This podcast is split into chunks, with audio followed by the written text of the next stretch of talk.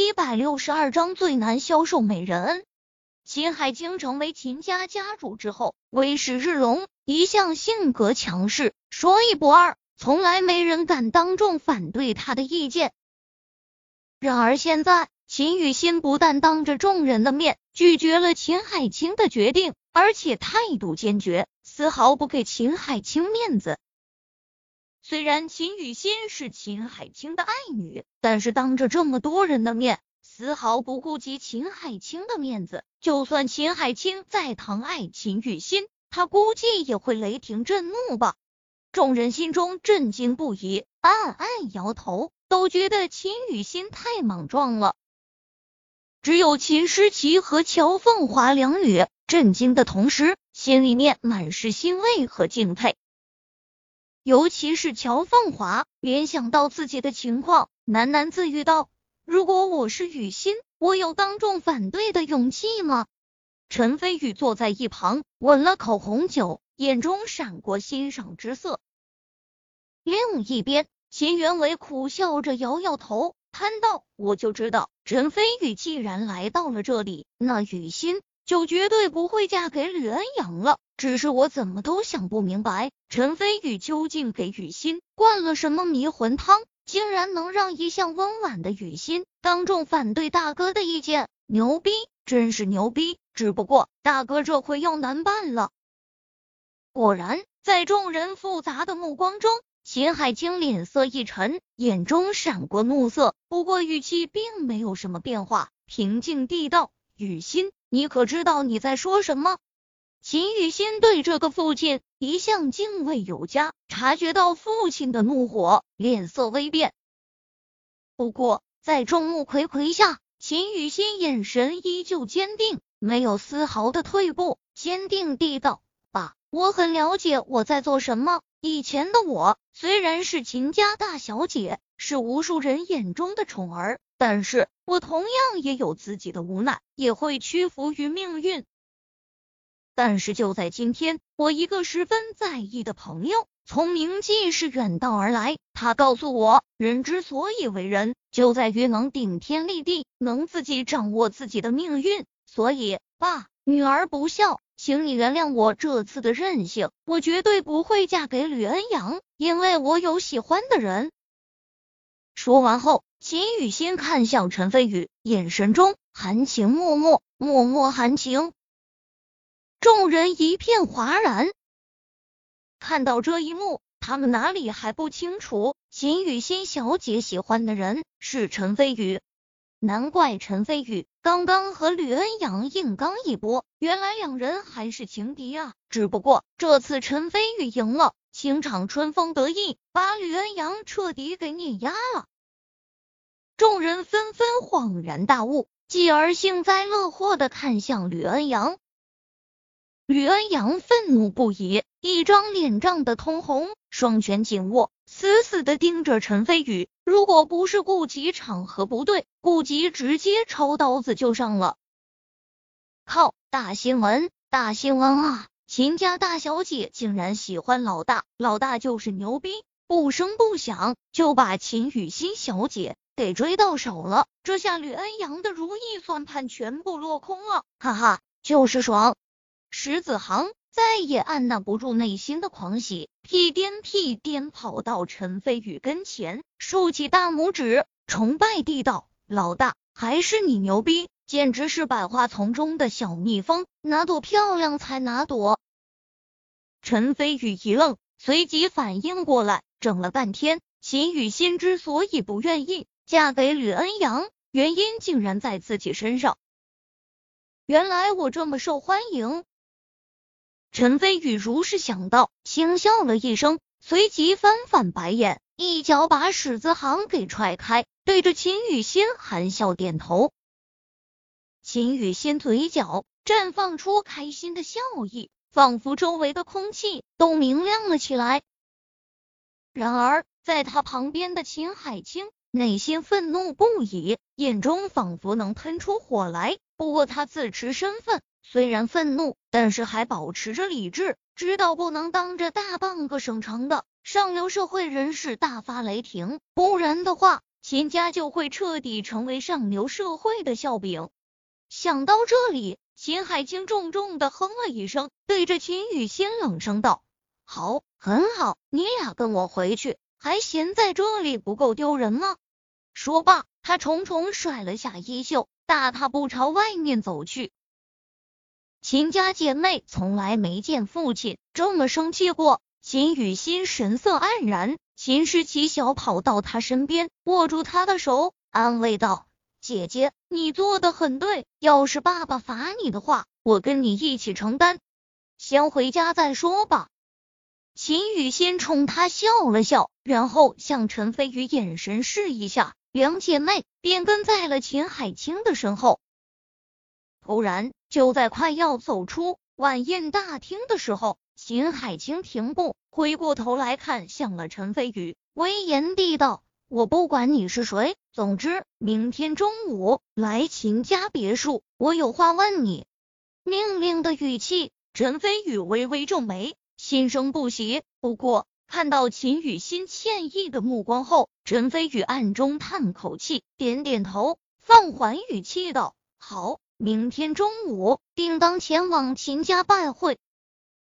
谅你也不敢不来。秦海清冷哼一声，带领秦家姐妹离开了。突然，石子航来到陈飞宇跟前，犹豫道：“老大，你明天中午真的要去秦家？秦家是省城的顶级豪门，你这一去，只怕困难重重啊。”我陈飞宇一向言出必践，既然说去，肯定得去。陈飞宇淡淡地道：“秦雨欣在他父亲以及众人的面前不顾颜面向他表白，如果陈飞宇不去，非但陈飞宇成了没担当的渣男，就连秦雨欣都会成为整个省城上流社会的笑柄。就冲这一点，陈飞宇也非去不可。毕竟。”最难消受美人恩。秦元伟走了过来，拍拍陈飞宇的肩膀，安慰道：“放心，明天的时候我也会在场，不会让我大哥太过为难你。”陈飞宇轻松的笑道：“多谢好意，不过到了明天，谁为难谁还不一定呢。”秦元伟哈哈大笑，赞叹道：“很是很是。”你叫秦海清家主为大哥，莫非你是秦元伟？秦二爷史子航一愣，接着震惊道：“不错，正是我。”秦元伟坦然笑道。史子航眼睛一亮，心中大震，看样子陈飞宇和秦二爷的关系很要好。乖乖，老大连秦二爷都认识，老大可真是牛逼。石子航竖起大拇指，对陈飞宇的背景势力又有了更深一层的了解。对于明天的秦家之行，也不是那么担心了。随着秦家的离去，这场宴会自然也不欢而散。众人相继离开，对于他们来说，不但免费看了一场好戏，而且秦家和吕家没办法联姻。也就没办法联合起来，这样的结果对各方都有益处。